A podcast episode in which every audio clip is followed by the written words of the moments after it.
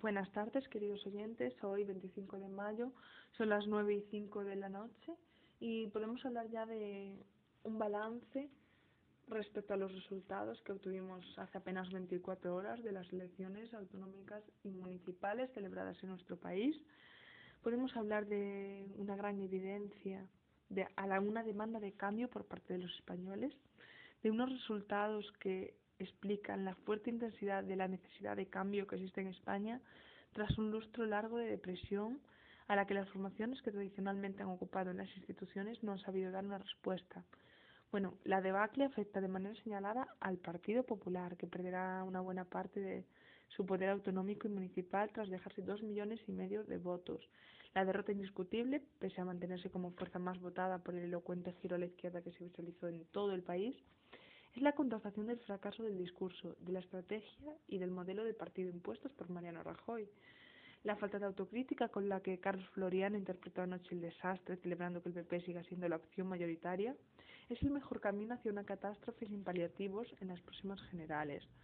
Bueno, está claro que el Partido Popular ya no podrá gobernar en el bastión emblemático de la comunidad valenciana, que estaba en sus manos desde hace 20 años, pero tampoco ni en Castilla-La Mancha, ni en Extremadura, ni en Aragón, ni en nuestras preciosas Islas Baleares.